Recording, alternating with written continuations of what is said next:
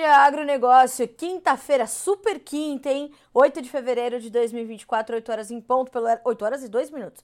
Pelo horário oficial de Brasília, estamos no ar com a nossa abertura de mercado. Vamos trazer notícias, preços entrevistados. Hoje é dia de Matheus Pereira, diretor da Pátria Agronegócios, conosco aqui no Bom Dia Agro, para entendermos essas expectativas para o relatório da Conab, do USDA e também o relatório eu tenho destacado isso desde o começo da semana. Um relatório da Bolsa de Cereais de Buenos Aires que vai atualizar as condições das lavouras argentinas, já que os focos estão todos voltados para a safra da América do Sul. Vamos destacar isso, vamos destacar também algumas informações vindas de Brasília, como por exemplo, uma, uma, entrevista do ministro Carlos Fávaro, onde ele defende o marco temporal, pois já já a gente vai detalhar mais sobre essas pautas direto da capital federal, mas está começando, portanto, o nosso Bom Dia Agronegócio.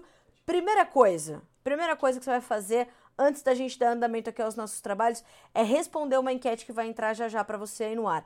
De qual região você acompanha o Bom Dia Agronegócio? A gente quer saber de onde você está falando para ir direcionando aqui as nossas pautas e atendendo às suas necessidades de comunicação, ok? Responda a nossa enquete no final do dia. Lá no nosso momento do Fala Produtor, a gente vai trazer o resultado. Então, não deixe de responder, é importante para que a gente possa afinar aqui as nossas relações entre vocês e a gente, certo?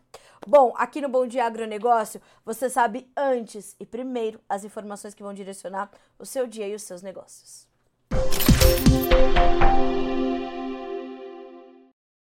Começando com a nossa rodada de preços, vamos direto à Bolsa de Chicago, onde há certa estabilidade para soja e milho, também para farelo e óleo, mas o trigo caindo um pouco mais forte. O trigo cai agora 1,1% para valer 5 dólares e 94 centos por bushel. O milho 4 dólares e 33, uma pequena alta de 0,03% e a soja sobe 0,2%, caindo, ou melhor, valendo 11 dólares e 91 centos por bushel. Depois de ontem ter caído forte, mais de 12, 13 pontos no encerramento do dia, testou baixas mais agressivas também ao longo do pregão de ontem, recuperou um pouquinho, tomou um fôlego, voltou a cair forte e fechou o dia com baixa agressiva.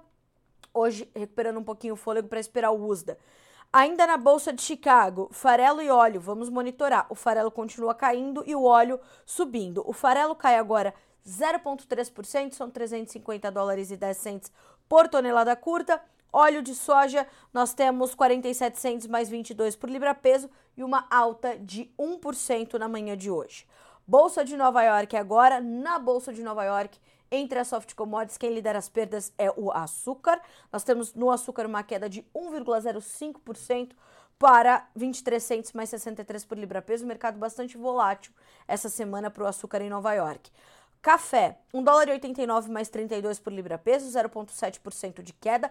Ainda sobre o café, não deixe de conferir os conteúdos que estão chegando direto da Feira do Cerrado. Notícias Agrícolas está lá com uma equipe em Monte Carmelo, Minas Gerais, acompanhando a primeira feira da Cochupé, lá no Cerrado Mineiro. Então, informações importantes vindas de lá. Temos também o algodão caindo 0,3%, 88 centos mais 22 por libra peso petróleo e com ele a gente começa a checar as demais commodities que não agrícolas. Temos baixa para o WTI e temos baixas também no Brent. 74 dólares e 45 centos no WTI, 0,8% de alta, e o Brent 0,9% de ganho para 79 dólares e 92 centavos por barril. Na sequência das nossas informações, a gente vai conferir agora o que é destaque. Vamos às nossas notícias da manhã dessa quinta-feira.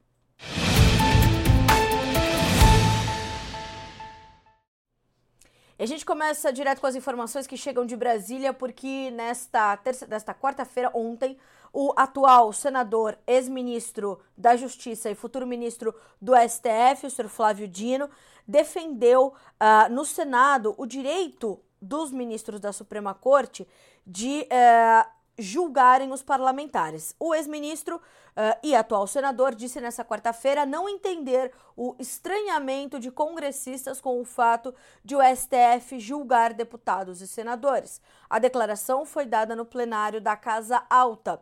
Ele disse, aspas, o Congresso Nacional que permitiu que o Supremo processasse e julgasse parlamentares sem a necessidade de autorização da casa respectiva. Dino reassumiu o mandato de senador em 1 de fevereiro.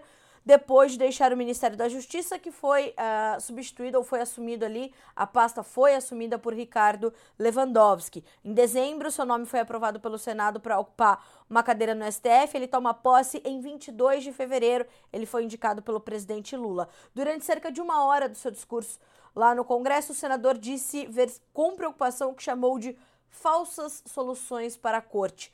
A ideia é de que o Senado é quase que obrigado moralmente a votar o, o impeachment de um ministro do STF. Durante o seu discurso, Dino falou sobre é, o que é o impeachment, na verdade, né? Ele, ele bateu muito nessa, nessa, nessa tecla, falou que o impeachment é uma decisão é, que não pode vir em função de um desgosto né, é, pela decisão judicial. Então, se quer impeachment um, um ministro do STF apenas por não concordar com a sua decisão. Não é bem assim que corre, mas essa é a opinião de Flávio Dino, né? E, e, traz essa, essa situação. Isso tudo aconteceu porque recentemente houve uma autorização dada pelo, pelo Supremo Tribunal Federal para buscas em gabinetes de dois congressistas, o senhor Carlos Jordi, do PL do Rio de Janeiro, líder da oposição na Câmara, e o deputado Alexandre Ramagem, do PL também do Rio de Janeiro. A fala de Flávio Dino, no entanto, se choca com a pressão de líderes da oposição por um posicionamento público do presidente da Câmara, o senhor Arthur Lira, e do senador Rodrigo Pacheco, presidente da casa, sobre buscas dentro do Congresso. Ambos não querem abrir um debate público sobre o tema naturalmente né? Além de defender o STF, Dino também defendeu seu futuro colega Alexandre de Moraes, ministro da Corte. Segundo o senador, os ataques pessoais ao ministro são injustos e perigosos. E ele fez um questionamento.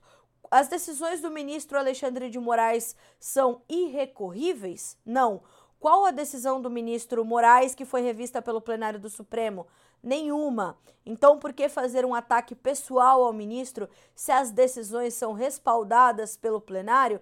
Fecha aspas, questionou o ex-ministro da Justiça, provocando essa reflexão que a gente provoca em você também.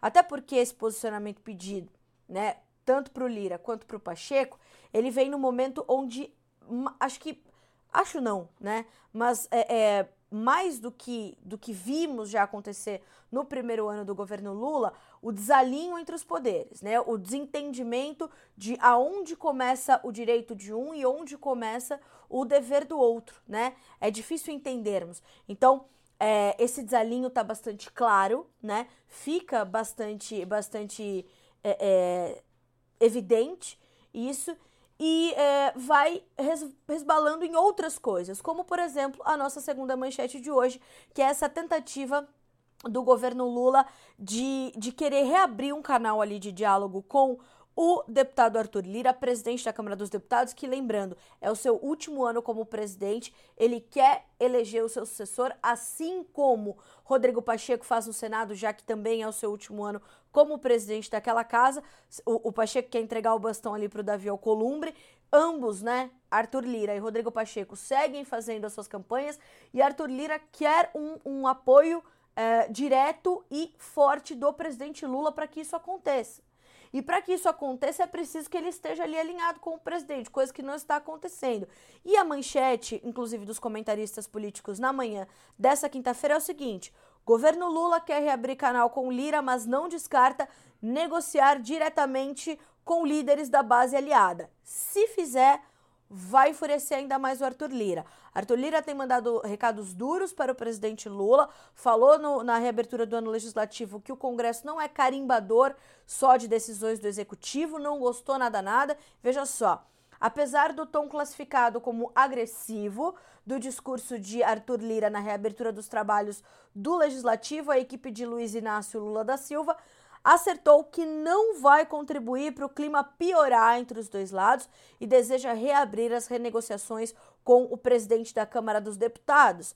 Porém, se ele insistir no tom de guerra, assessores de Lula afirmam que o governo vai negociar diretamente com os líderes da base aliada na Câmara. Na hipótese de Arthur Lira conseguir convencer os líderes a não negociarem com o Palácio do Planalto, o governo conta com a pressão de empresários para que a agenda da pauta econômica não fique paralisada entre os deputados.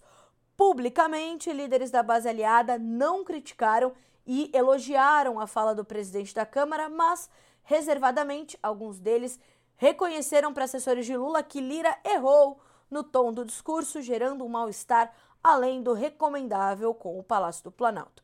Assessores do presidente disseram ainda à imprensa que Arthur Lira contribuiu mais para fechar portas do que para abrir. Agora, o que Arthur Lira tem feito é só um reflexo do descontentamento que ele carregou durante todo 2023, quando ele foi abrindo portas e não foi lhe, lhe, reservando nenhum, nenhum reflexo disso, não é? Por isso que o ano legislativo começa com 19 vetos do presidente Lula para serem estudados no Congresso e esse, é, alguns desses vetos, inclusive, estão nas, entre as prioridades na pauta ali da frente parlamentar da agropecuária, da frente parlamentar que destinaria suas atenções ao agronegócio. Naturalmente que esses parlamentares também não estão olhando só para o nosso setor, mas olham para o Brasil de uma forma geral, entendendo que isso precisa ser revisado. Então, essa, essa, né, é, é, essa crise se desencadeou quando uh, o governo federal trouxe ali algumas, algumas exigências, né? E depois que Lula vetou 5,6 bilhões de reais uh, em emendas parlamentares no orçamento de 2024. Isso ficou também mais forte porque, segundo o relator do orçamento, todo o, o toda a lei como foi encaminhada ao presidente para ser sancionada havia já sido costurada com uh, o governo federal, com o, com o governo, uh, com o time né, de Lula com a equipe econômica do governo. Isso causou um desconforto muito grande quando esses, esses vetos vieram. Essa questão das emendas parlamentares é o que está no cerne da discussão.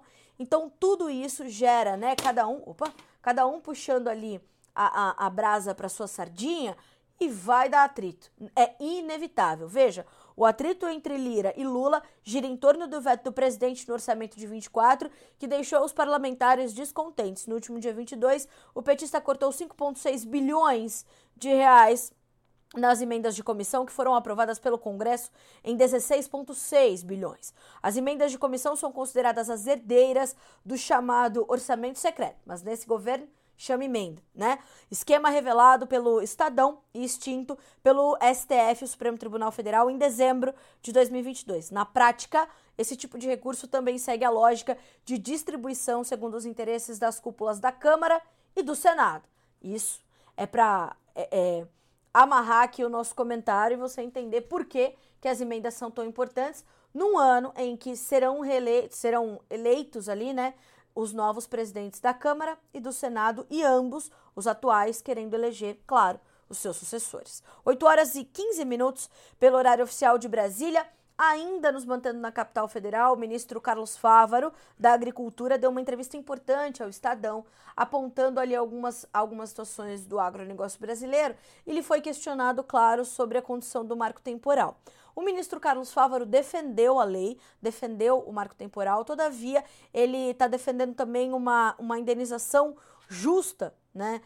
Para quem ficar sem essas terras. Veja, nós temos que procurar a convivência harmoniosa. Se o Estado precisa acomodar indígenas em alguma propriedade, que indenize pelo valor comercial em dinheiro à vista aquele proprietário que tem a sua escritura, a sua posse. O ministro Fávaro já havia falado sobre isso durante a tramitação do projeto de lei que define ali o marco temporal. É possível dialogar sem transgredir a legislação e acomodar sem excesso.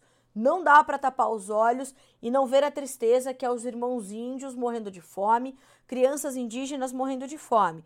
Políticas públicas para os indígenas brasileiros precisam ser tomadas, mas o poder público não pode desfazer o que já fez. Se alguém tem um título de propriedade que foi fornecido pelo Estado, não pode sofrer expropriação. Se o Estado precisa acomodar indígenas em alguma propriedade, que indenize pelo valor comercial em dinheiro à vista aquele proprietário que tem sua escritura sua posse. Temos que entender que é possível dialogar sem transgredir a legislação e acomodar sem excesso. Eu acho que caminhamos para pacificar definitivamente esse tema. E ele também comentou sobre a questão da insegurança jurídica, que é algo que lhe incomoda bastante, incomoda todos os produtores, e o marco temporal tem esse objetivo, de levar paz ao campo, de levar segurança jurídica. Na verdade, ele diz, se o Estado precisa de terra para acomodar indígenas e ele, eita, e ele indenizar pelo valor venal, à vista, O máximo que o produtor perde é o amor pela propriedade, mas não perde dinheiro, e é isso que não pode acontecer. Uh, então, por que, que isso está tão em pauta, não é? Porque, e eu tenho falado, acho que isso em praticamente todas as edições do Bom Dia Agronegócio desta, deste ano, né? E a gente está só no começo do segundo mês de 2024. A lei foi promulgada em 3 de janeiro pelo senador Rodrigo Pacheco, que é presidente do Congresso, né? Estando promulgada esta lei, esta lei está vigente, né? E as invasões de terra começaram a, a se intensificar novamente. E há uma incitação a essas invasões, a essa insegurança, algo comentado muito de forma muito veemente pelo deputado Pedro Lupion, presidente da FPA.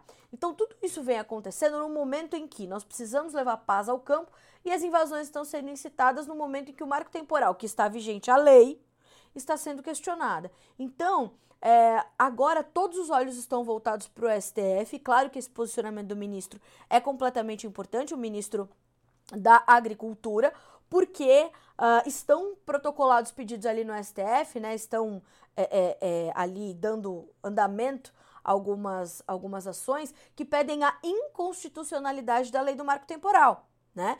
E isso é muito sério e pode vir uma decisão favorável a essas ações pelo STF. Enquanto isso, quais são as ferramentas do Congresso? Tramitar duas PECs para garantir ali que a lei continue vigente. Então, é um assunto delicado, é um assunto urgente há 30 décadas, há 30 décadas, há três décadas, há 30 anos se discute isso no Congresso, no Supremo, no governo federal, né, poderes todos discutindo isso. Os indígenas continuam confinados, né, a viverem, muitos como não querem mais. E a gente vê essa discussão patinar, patinar e voltar, né? Nós subimos dois degraus, descemos cinco. Então, as discussões precisam continuar acontecendo, mas mais do que isso, a lei que está vigente precisa ser cumprida. E, acima de todas as coisas, as autonomias dos poderes. Começou-se o ano legislativo se discutindo isso. O Congresso e os parlamentares quer, querem que se faça valer o que ali foi aprovado e promulgado, não é? Os vetos do presidente Lula foram derrubados no Congresso Nacional. Então, atenção e olho vivo, a questão do marco temporal vai voltar a ser muito discutida ainda. Senhoras e senhores, a vocês que estão acompanhando o Bom Dia Agronegócio desta quinta-feira, são 8 horas e 19 minutos pelo horário oficial de Brasília. Tem uma enquete para você aí no YouTube. Você está acompanhando?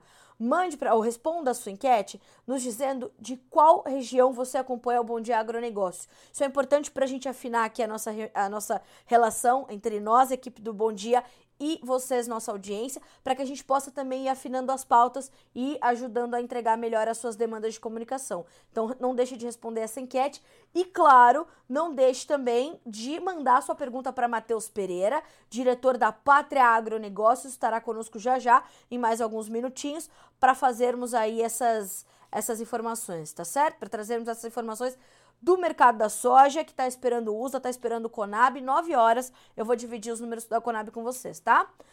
8 horas e 20 minutos pelo horário oficial de Brasília. Eu vou sair agora um pouquinho da capital federal, um pouquinho do cenário político, para ir direto para a roça, para o campo, para falar agora com os suinocultores. Aliás, foi uma demanda ontem aqui no Bom Dia Agro. Carla fala um pouquinho mais da suinocultura. Vamos falar porque hoje tem informações fresquinhas do CPEA que nos informa que os preços do suíno vivo e da carne reagiram com força nas últimas semanas. Ah, nesses primeiros dias, na verdade, de fevereiro, as informações dão conta de que, depois de caírem em janeiro, os preços do suíno vivo e da carne suína têm registrado, têm reagido nesse início de fevereiro. Segundo os pesquisadores do CPEA, além da maior demanda nesse período de recebimento de salários, o impulso também vem da menor disponibilidade doméstica de animais, sobretudo com peso ideal para abate e da proteína. Mesmo diante das altas, a liquidez está elevada no mercado interno e, segundo os agentes consultados pelo CPEA, a procura pela carne suína deve continuar firme nos próximos dias. No sul, produtores estão relatando solicitações de adi adiantamento e pedidos de cargas extras, justamente por conta dessa demanda melhor. É o início do mês, é uh, o pré-carnaval, né? Tem sempre um, uma confraternização, um churrasquinho, né? O brasileiro acha um motivo para qualquer coisa fazer um churrasco. Então, essa demanda de início de mês, a chegada dos novos salários, tudo isso estimula a demanda por proteínas animais. Para o suíno não é diferente. Na suinocultura, os pontos de atenção estão com os custos de produção. Diferente do que aconteceu em 2023, uh, ah, diferente não, mas é, é, é, diferente, mas não tão distante. É, é claro que o suinocultor está muito atento ao andamento dos preços do farelo e aos preços do milho, né? Ambos ali num momento de achatamento. O milho até recuperou um pouco, né? Deu um, um fôlego maior, subiu um pouco mais Uh, no final de 2023, início de 2024, ali ainda na casa de 60 reais, um pouco mais né, para B3, para mercado interno. Então a gente está falando de, um, de uma necessidade de atenção aos custos de produção para a suinocultura. É um momento onde é, é, ali as, as, as, os custos estão sendo formados e os suinocultores estão muito atentos a isso. Então, tanto para farelo quanto para milho, atenção às relações de troca, atenção à demanda, atenção ao encurtamento da oferta que está sendo esperado de milho para 2024 em função de uma safrinha muito comprometida, menor área e produtividade, que já vai sentir a dificuldade ali da janela de plantio em função dos problemas que tivemos com a soja. Então, olhar para isso vai ser muito importante. Eu separei aqui algumas cotações para nós comentarmos dos suínos. E eu lembro a você que hoje é quinta-feira, portanto, tem as informações da suinocultura independente no final da tarde, um trabalho exclusivo do Notícias Agrícolas. Separei aqui o indicador do suíno vivo do próprio CPEA por estados, né? Minas Gerais, R$ 6,77 por quilo do animal vivo, tá? Uh, Paraná, R$ 6,13. Rio Grande do Sul, R$ 6,04, Santa Catarina, R$ 6,00 mais um centavo e São Paulo, R$ 6,63. Em Minas e em São Paulo, os preços subiram. Destaque para São Paulo com alta de 0,5%. Uh, o, o, suíno CIF, R$ 127,00 por arroba. Uh, levantamento da Scott Consultoria e a carcaça especial R$ 10,10 por quilo. Então ontem pediram, pediram, me pediram, né? Eita, uh, as informações sobre é, as informações aqui do, do, né, do, do, do suíno e aqui estamos trazendo.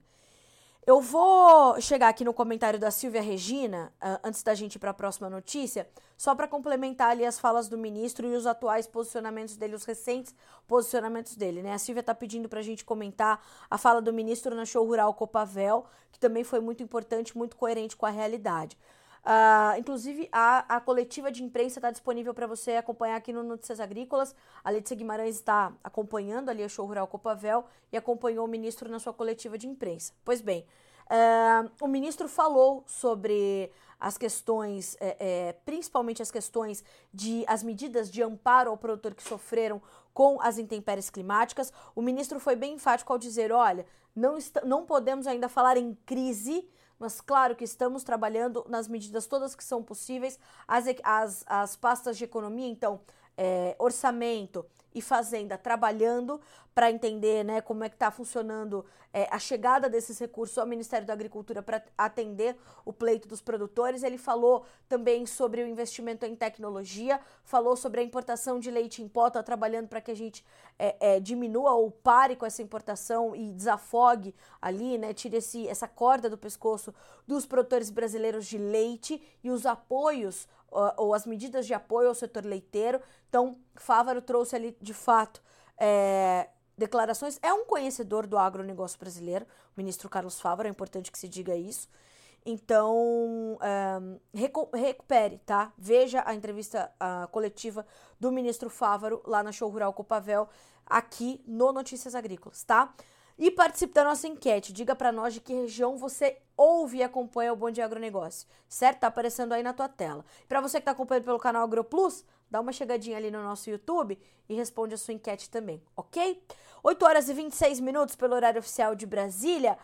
Super quinta. O que, que isso quer dizer? Tem USDA, tem Conab, tem Bolsa de Cereais de Buenos Aires, tem um monte de coisa. E eu vou te trazer aqui as expectativas para o relatório do USDA, que chega às duas horas horário de Brasília, duas da tarde. Uh, e essas informações deixam sempre o mercado muito volátil e no dia do relatório, todo mundo mais tranquilão, todo mundo mais cauteloso à espera da chegada desses números. A soja, por exemplo, tem ligeiras, ligeiras altas que variam de 2 pontos a 2 pontos e 25, subindo. Contrato março, 11 dólares e 91, maio 11,99, julho 12 dólares e 8, agosto 12 dólares por bushel redondinhos. Aliás, o agosto tinha perdido também os 12 e voltou. Para milho, vamos dar uma checadinha baixas que variam de 1 a 1 ponto mais 25. Vejam como é bem, bem tímido esse intervalo, né?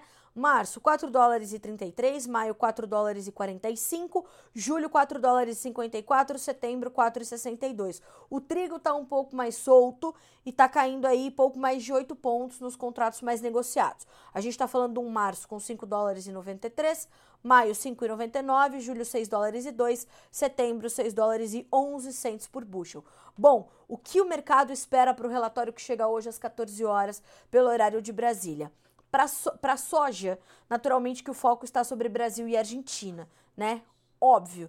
Uh, então nós temos ali a perspectiva.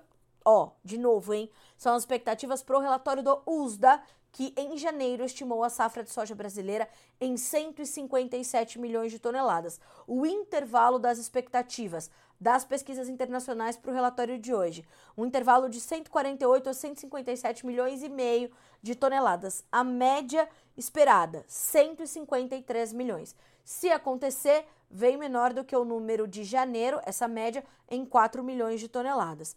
Para a Argentina, nós estamos falando ali de uma, de uma safra esperada pelo mercado, né, na expectativa do mercado para trazer o número do USDA de 50 a 52 milhões e meio de toneladas, média de 50.8 e em janeiro foram estimadas 50 milhões de toneladas pelo Departamento Norte-Americano de Agricultura. Lembra você que o mês de janeiro na Argentina é um dos mais chuvosos, né? E o que aconteceu? Neste ano, as chuvas ficaram 18% abaixo da média para este mês e ligeiramente menores também em relação a janeiro de 2023, que já foi um mês muito seco. E quase 90% dessas precipitações vieram na primeira quinzena do mês passado, o que deixa as lavouras desassistidas da segunda quinzena de janeiro até agora. Lembrando, a, a condição hídrica dos solos da Argentina, a condição do solo argentino é diferente do nosso e a lavoura vai responder de outra forma. Mas está sofrendo? Está sofrendo. Quanto ainda é difícil de mensurar, tá? Vamos olhar também os números do milho e o que pode. Ah, sim, um outro número que está ali na conta também são os estoques finais mundiais e norte-americanos. Os estoques finais globais de soja, entre 109 e 115 milhões de toneladas estão as expectativas, a média de 112,9 milhões. Em janeiro, nós tínhamos 114,6. Se a média se confirmar, um pouquinho menor os estoques em relação, um pouquinho menores os estoques em relação ao mês passado. É, já já tem Matheus Pereira, hein, diretor da Pátria, para falar conosco aqui sobre esse mercado. Uh, nós temos também os estoques americanos, que podem ficar entre 6,7 a 8,5 milhões de toneladas. Média, 7,7 milhões. Mês passado, 7,6. Rapidamente vamos passar aqui pelo uso, pelo, pelo milho. Ah, as expectativas do mercado variam para a safra argentina de 52,4 a 56,1 milhões. Oh, perdão, perdão, perdão, perdão, perdão. Eu estava aqui falando sobre o, o, os estoques americanos. Para a produção argentina, se espera algo entre 55 e 57 milhões de toneladas. A média, 55 uh, milhões também, 55,7 milhões, o ano o mês passado, 55 milhões de toneladas. Para milho do Brasil, 121 a 127 milhões, média 124,3, que ao se confirmar também seria menor do que as 127 milhões estimadas em janeiro. Agora são 8 horas e 31 minutos pelo horário oficial de Brasília. Dadas as informações e as expectativas para o relatório do USDA, vamos ao nosso quadro de entrevistas nessa quinta-feira aqui no Bom Dia Agro.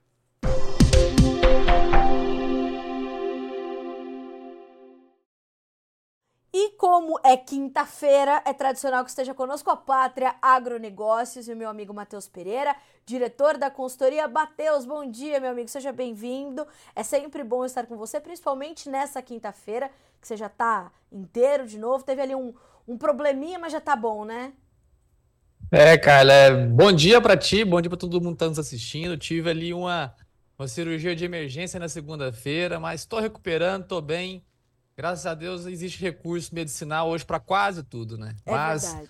quinta-feira braba dessa, né, Carla? 9 horas agora o Conab, às 14 temos o SDA. Realmente a, a gente tem super quartas, super quintas, né? Essa quinta é braba, é tensa, o mercado vai movimentar com muita intensidade, cara. Agora, Matheus, é, você acha que esses números têm a, a capacidade? Geralmente isso acontece em fevereiro, os números de USDA. A Conab, não sei se tem tanto peso para fevereiro também, mas esses números podem mexer efetivamente com o andamento das cotações em Chicago. Eles teriam que vir muito diferentes do que vieram em janeiro para promover uma, uma movimentação mais intensa. Olha, Carla, é, A Pátria acredita, né, que até a Conab possa trazer um número um pouco mais perto da realidade do campo do Brasil hoje, né? A gente deve ver um, um corte um pouco mais vertiginoso, né? Qualquer número ah, mostrado pela Conab agora às 8, e- às 9 horas, né, ah, abaixo dos 150 milhões de toneladas, né, cortando mais de 5 milhões de toneladas, vai ser uma surpresa ao mercado, tá? O mercado espera ali que ele corte razoável, né, de 5 milhões de toneladas, médio tanto para a Conab, que está em 155, quanto para o USDA, que está em 157, soja Brasil. Então, qualquer número que venha abaixo de 150 milhões de toneladas já começa a passar a mensagem né, de que o Brasil já não tem mais a capacidade né, eh, de produzir uma safra recorde no nosso país, né, como até então, até o momento, né, até esse momento que estamos falando, é estimado pelos dois órgãos né, ah, oficiais, tanto o Brasil quanto o órgão assim olhado mais pelo mercado mundial, que é o tal do SDA, né? Então, podemos sim ver um corte um pouco mais intenso, tá? Pela Conab. O SDA, que é aquela característica mais conservadora, né? A gente deve, deve ter um pouco mais de, de, de dados comedidos, apesar de que as zebras sempre poderão existir, viu, Carla? Ah, recordo até safras no passado, como foi em 2017, esse mesmo período do ano, né, tivemos aí surpresas, tá, ao mercado das, ao- aos mercados, né, com os levantamentos de fevereiro. Tivemos aí reduções mais abruptas, né, que trouxe um mercado mais agitado. Ninguém, assim, grande parte do mercado não esperava cortes tão agressivos lá em 2017, os, os cortes vieram. Então, surpresas poderão estar assim no radar, viu, cara? Agora, Matheus, ah, como é que a espera desses números também, os preços aqui no Brasil se comportaram? Porque ontem, por exemplo, foi um dia, né, de uma sangria um pouquinho mais intensa ali para os preços. Tivemos uma semana, ou temos tido uma semana bastante volátil para as cotações e o dólar ali que vai testando para cima e para baixo, né? É, como é que você está sentindo o, se é que está acontecendo, né? O andamento dos negócios aqui no Brasil e a formação dos nossos preços. Há uma pressão também nos indicativos aqui no Brasil? Carla, é negócios totalmente paralisados, tá? A gente teve uma evolução praticamente insignificante. Nos últimos 15 dias, nos últimos 15 dias, apenas 2% da safra brasileira foi comercializada. Então, realmente, é, temos um baixo interesse da base produtiva, né, avançar com vendas, por aquele mesmo ponto que a gente sempre ressalta, né? Talvez para os consultores, os analistas que nem sequer conhecem, né, a- de dentro da porteira, nem sequer talvez pegaram uma planta de soja na mão, às vezes não entendem, né, realmente essa, essa falta de interesse do produtor em avançar com venda, que é simplesmente por falta de receita. A gente vê hoje ah, ofertas da soja em algumas partes do Brasil ah, já próximo à casa dos 90 reais redondo, como é algumas praças dentro do Mato Grosso, dentro do estado da Rondônia. Em alguns momentos a gente já observou valores ofertados abaixo disso para entrega e recebimento nos próximos meses. E o produtor tem a ciência de que submeter uma venda no tal patamar, né, ele coloca o teu negócio no vermelho. Então, a- o, o baixo volume de interesse de venda, né, esse baixa capacidade de negociação é puro por falta, né, de capacidade de lucro, né, realmente da base produtiva que perdeu safra, tem uma, uma- uma- no geral, né, não todos, mas temos uma redução produtiva no país, temos uma qualidade de lavoura não tão ah, satisfatória como observado no passado. Essa semana, como você disse, Carla, uma semana foi muito sangrenta, uma semana que ah, prejudicou muito o mercado da soja de treinamento no Brasil. A gente tem essa retórica, né, é, equivocadamente construída sobre a demanda, que não existe, e a China concluiu o mês de janeiro com o maior volume de soja importado da história do mês de janeiro. É. 3,6 milhões de toneladas importadas da soja brasileira. Então, assim, enquanto constrói-se a retórica de que existe muita soja, vai sobrar em vez de faltar, o nosso principal cliente está abocanhando assim, com a boca aberta o nosso produto. A gente mal começou o fevereiro, Carlos, já temos uma fila de embarques já próximo de bater o recorde para o mês de fevereiro em direção à China.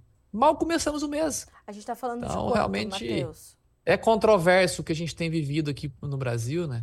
E acho que essa falta realmente reação no mercado ela é uma, uma característica pura do, do produtor não avançar com as vendas e paralisar as negociações, cara. Matheus, a gente está falando de quanta soja na fila aí para chegar até os chineses, maiores compradores do mundo? Olha, Carla, para o mês de janeiro, a gente concluiu com 3,6, tá? Foi o maior volume de soja brasileira embarcada para a China da história, tá? Só para efeito de comparação, foi 300, 300, três vezes mais do que o volume de soja embarcada em janeiro de 2023. Três vezes mais.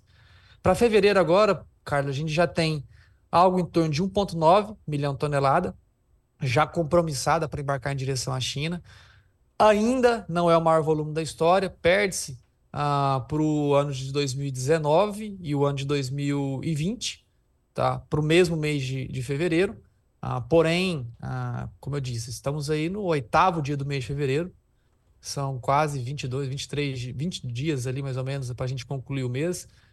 E com toda certeza, né, com a soja brasileira ao custo de 80 dólares a tonelada mais barata do que qualquer outra oferta para embarque imediato no planeta, com toda certeza a gente deve bater também mais um recorde de exportação em direção à China, principal cliente do grão in natura aqui no país, que não busca soja dentro da Argentina. Não, a gente não tem capacidade de colocar realmente produto, né?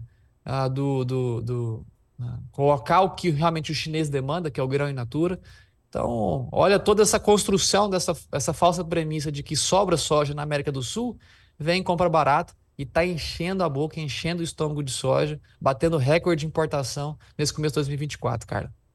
Agora, Matheus, é, isso tá já chegando no, nos nossos prêmios, porque olha só, é, tem muitas perguntas, como sempre, né? Acontece chegando para você aqui, ó.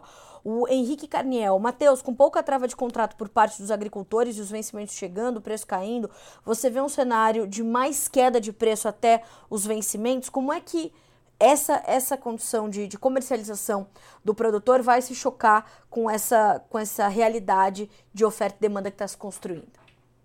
Carla, é, vamos entender o jogo como é jogado, né? Ontem eu tive palestrando para um grupo privado de empresários, né? E é muito bom a gente, uh, primeiro, não criar né, essas sensações de, uh, de ufanismo, né? Ah, o mercado tá errado, tá errado, tá errado. Não, o mercado tá jogando o jogo como sempre jogou. Às vezes a classe produtiva passa por cima do arreio, às vezes a gente é selado por cima, né? E o mercado monta em cima da classe produtiva. Isso é normal, comum. Tá? Todos os anos a gente tem uma história diferente sendo construída no mercado. A gente só tem que entender como o jogo é jogado. E no atual momento, o jogo está sendo jogado com a impressão de que a fotografia, a fotografia do Brasil é de uma safra recorde, de que a América do Sul vai produzir a maior safra total de soja grão de grão né, uh, da história da América do Sul, que o, que o produtor rural está pouco vendido e os boletos estão vencendo.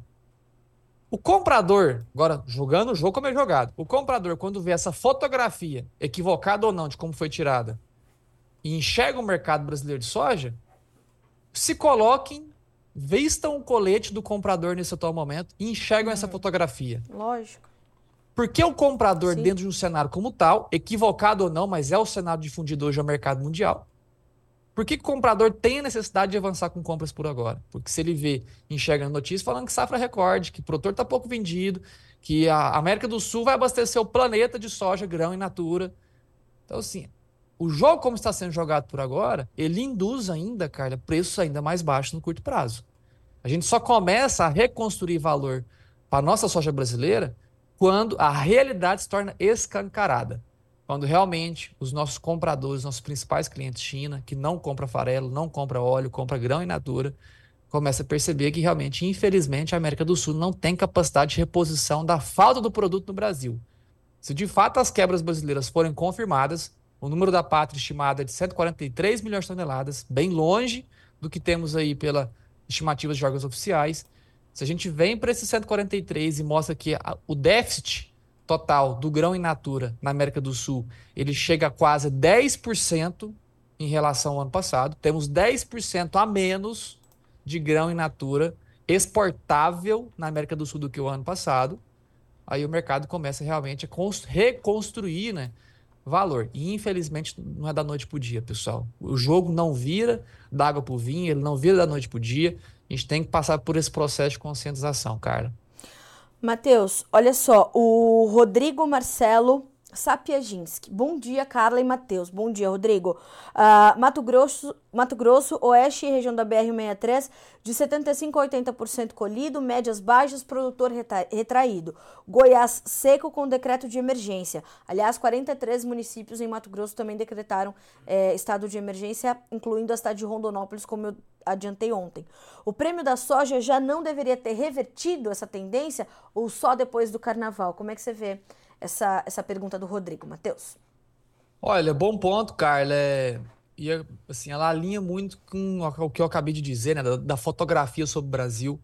Apesar dessas quebras, né, de, dos relatos de campo, né, os relatos de quem realmente estão sentindo na pele a falta, né, de, de, de, de produtividade, a falta de qualidade de lavoura.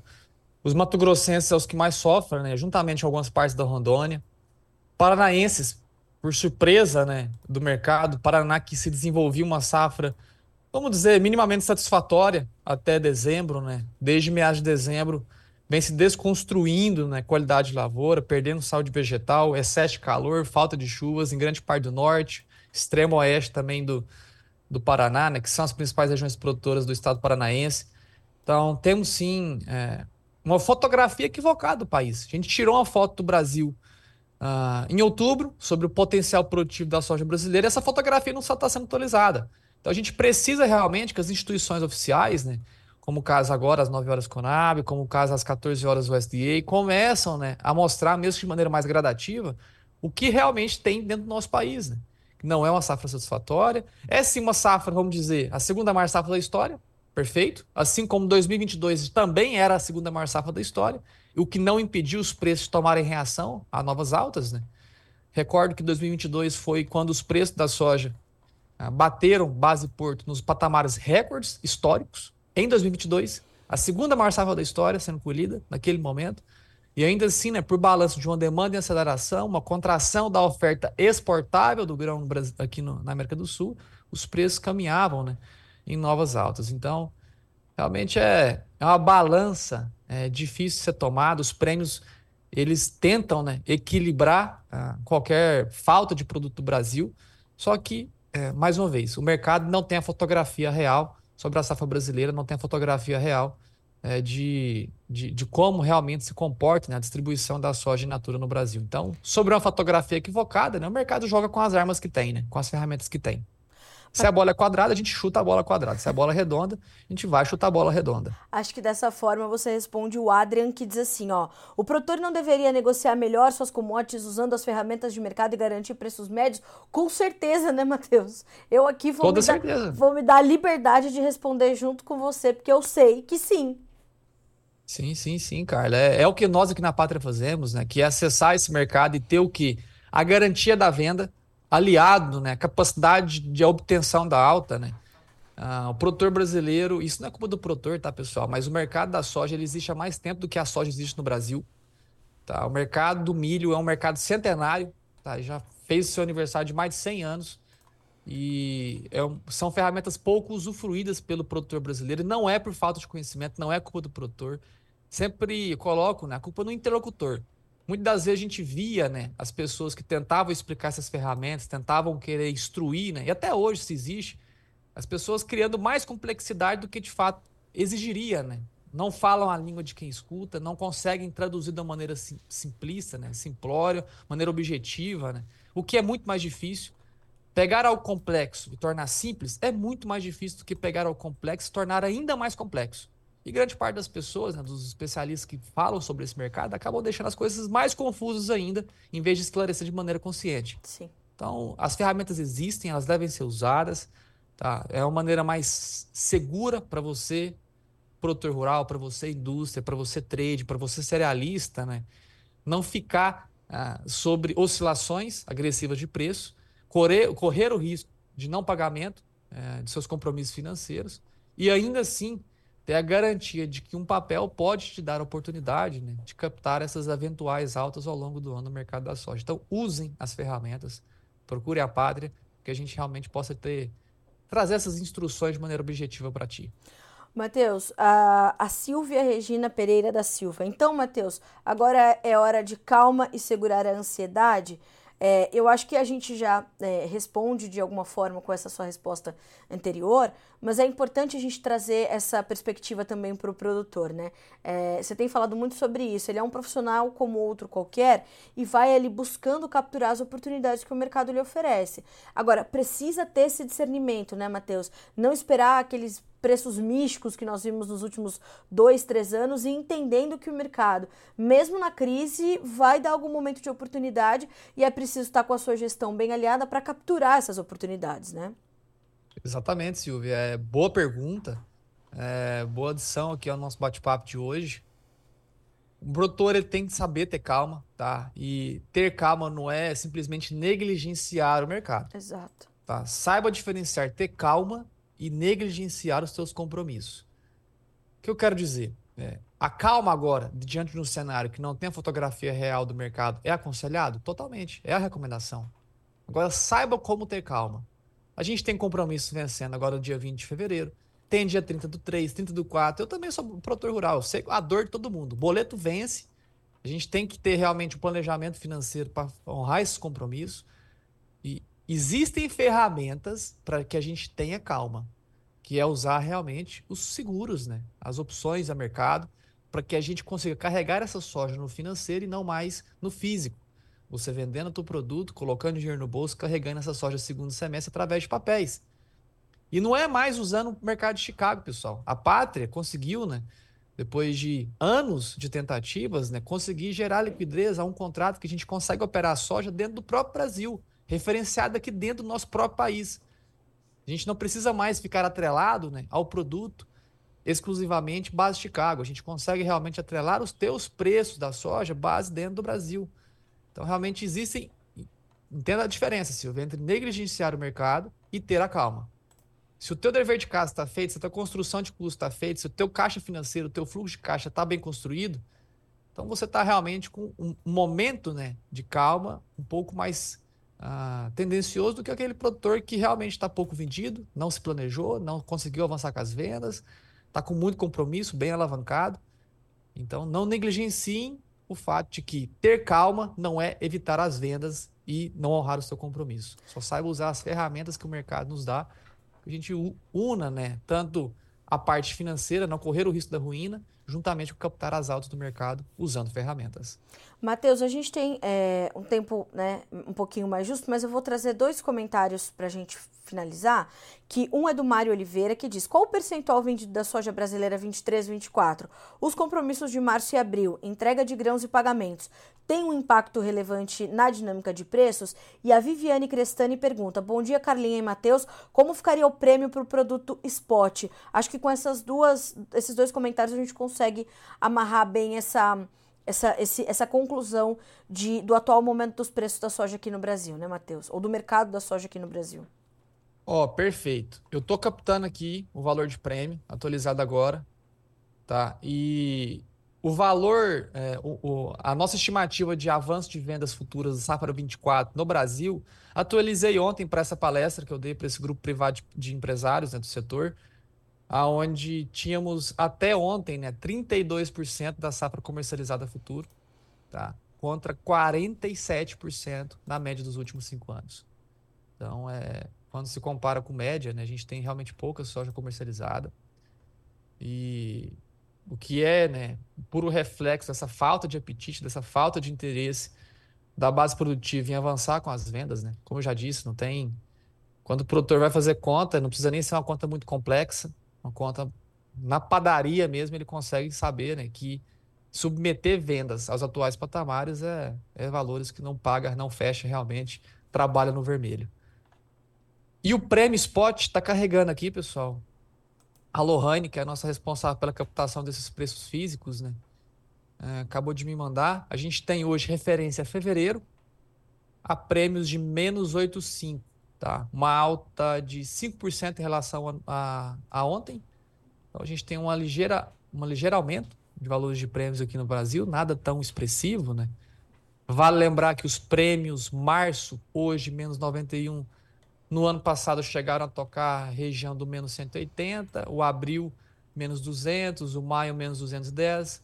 Então, os prêmios estão no negativo, tá? Que a gente chama de descontos, né? A gente tem esse, esse praxe de chamar o base de exportação de prêmios porque é convencionado, né? Entrou uma convenção no Brasil de que é mais fácil chamar de prêmio do que o tal do base. É verdade. Mas os prêmios estão negativos.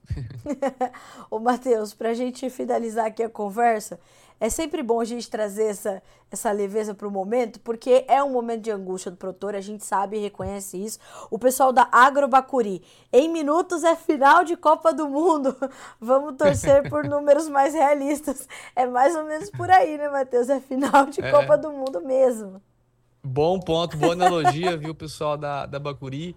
E eu diria que até uma semifinal, assim dizendo, né? A gente vai ter realmente um relatório um pouco é mais intenso a mercado, um relatório que pesa mais sobre a construção da oferta brasileira, somente o mês de março, tá? O mês de fevereiro é um, é um relatório que mostra né, a inclinação realmente da safra brasileira, se ela está em construção ou desconstrução. Tá? Sempre que a gente tem fevereiro, né? Sofrendo aumentos de estimativas, o março ele vem com elevações um pouco mais intensas. E vice-versa. Tá? Sempre que a gente tem um fevereiro com cortes, o março também, né? Ele, é, ele vem sucedendo né, as estimativas de, de, de fevereiro também com cortes um pouco mais intensos. Então eu diria, até fazendo essa própria analogia, gostei demais de que uh, Agrobacuri, que a gente tem agora 9 horas, o início da semifinal dessa Copa do Mundo do Mercado da Soja, né? Que vamos jogar o jogo. Tá difícil, tá acirrado, aquele jogo a gente já entra com a cabeça baixa porém com o perto aberto, né? Pra saber se a gente vai meter gol ou se a gente vai levar, né? É verdade. Vamos, vamos pra cima.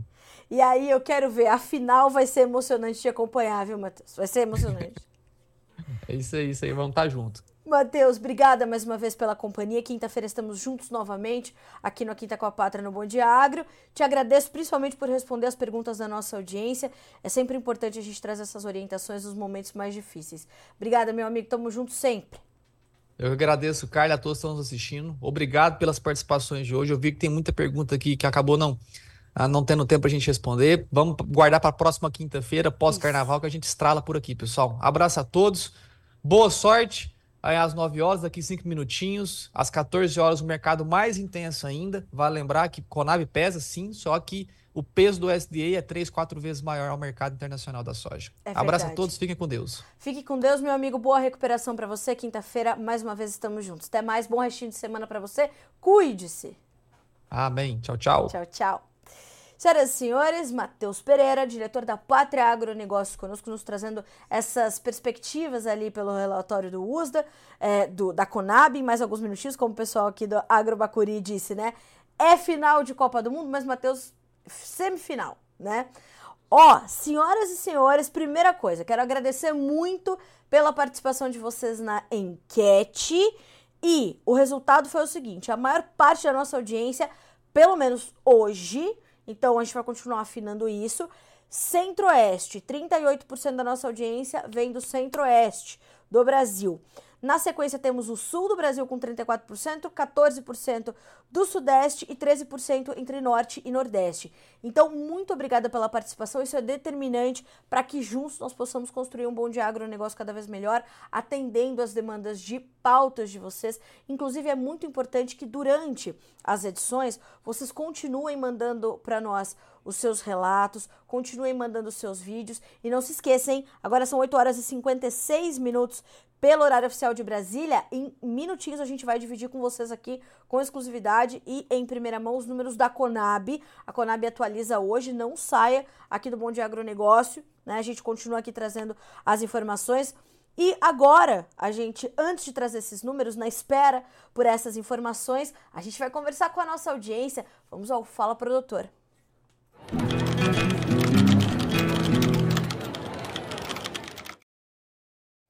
E hoje a interatividade está aqui bombando no Bom Dia Agro. É assim que precisa ser para que seja sempre melhor a nossa abertura de mercado. Como eu sempre digo a vocês, onde sabemos antes e primeiro as informações que direcionam o seu dia e os seus negócios. Então, compartilhe o Bom Dia Agronegócio com os seus colaboradores, com os seus colegas, com os seus vizinhos produtores. O importante é as, as informações chegarem ao maior número de pessoas possível. Você que está acompanhando pelo canal AgroPlus, fale para todo mundo também, porque um produtor bom, bem informado já está muitos passos à frente dos seus concorrentes. Isso é importante. A informação é mais um insumo que você precisa colocar ali na sua produção, certo? Ó, bom dia para o Márcio Maciel, sempre conosco, para o Márcio Eno, também sempre conosco. Hoje, 28 graus lá em Nova Santa Bárbara, no Paraná. Estão colhendo soja e a qualidade não não tá das melhores. O Márcio tem me relatado ali alguns problemas, né, por conta, claro, das adversidades climáticas. Bom dia para o Adrian Martins Ferreira, em Havaiandava, São Paulo. Ontem à noite, de 15 a 25 milímetros de chuvas em alguns lugares, outros nada. Seguimos com esperança. Adrian, faça um vídeo para nós da sua propriedade, da sua lavoura, mande para nós o seu relato. É, o número está aí aparecendo na tua tela: 19 99767 0241. Repetindo, 19 99767 0241, nome, sobrenome, cidade, estado e um pouquinho do que está acontecendo. Faça o seu vídeo, é muito simples. Tem uma equipe pronta aqui no Notícias Agrícolas para receber, acolher as suas informações e a gente transmitir aqui no Bom Dia Agronegócio durante o nosso intervalo, ali no momento do Fala Produtor. Tá bom assim? Bom dia para o Henrique Carniel, Uh, bom dia, Carla. Cidrolândia, Mato Grosso do Sul. Papel e caneta na mão para anotar as informações suas e do Matheus. É por aí, hein? A comunicação é hábito, senhoras e senhores. Quanto mais hábito de se comunicar tivermos, melhores resultados, com certeza teremos. Bom dia também para o Laudeir Fernandes. Bom dia, Carla. Bom dia, Agro. Para o Marcos Lima. Uh, buenas, só pelas chuvas no Rio Grande do Sul. Vamos esperar que elas vão chegar. Tomara. Bom dia para dona Eliana, uh, ah, para o Jonathan Freitas de Rio Brilhante, Mato Grosso do Sul. O Márcio Maciel estava falando ali, né? Revoltante ter que trabalhar para sustentar essa corja de bandidos. É difícil, mas vamos seguir. Os governos passam, o Estado fica. Márcio, não se esqueça. Bom dia para o time da LSX Agrofert. Bom dia, Carla, equipe e participantes. Desejamos uma ótima quinta para vocês e para todos nós. Bom dia para Ana Cláudia Nascimento. Bom dia, Carla. Fávaro foi um herói com essas declarações. Insegurança jurídica é o maior problema do Brasil hoje. Durante a votação do marco temporal, inclusive, o ministro Fávaro se licenciou do seu cargo de ministro, assumiu a sua vaga de senador ali para votar. Então, ele sabe da importância do marco temporal, né? Isso, isso é, é determinante. Bom dia para o Paulo. Vemos da cidade de Formosa, Goió, Goiás, no centro-oeste. Obrigada. Uh, Bom dia também para o Joviel Lima, para a Silvia Regina, como já trouxemos, para o Ricardo Silva Gomes, para o Rodrigo Sapiaginski, para a família Burgel. Uh, verdade, outro problema de saber quanto vai produzir palha seca. É por aí. Uh, bom dia também para o pessoal da Comercial Cidro Cereais. Vejamos se os números da Conab já foram divulgados. Vejamos, vejamos, vejamos. Vamos atualizar aqui o site. Claro que o site vai demorar um tiquinho para para. Chegou, hein? Veio o corte. Produção de grãos deve chegar a 299,8 milhões de toneladas, influenciada por perdas na produtividade em razão dos problemas climáticos. Então, nós temos um corte aí de 20 milhões de toneladas em relação à safra anterior, 299,8 milhões de toneladas. Se lembram que ontem eu perguntei para vocês se o USDA e a Conab fariam cortes na safra? Vocês me disseram que sim.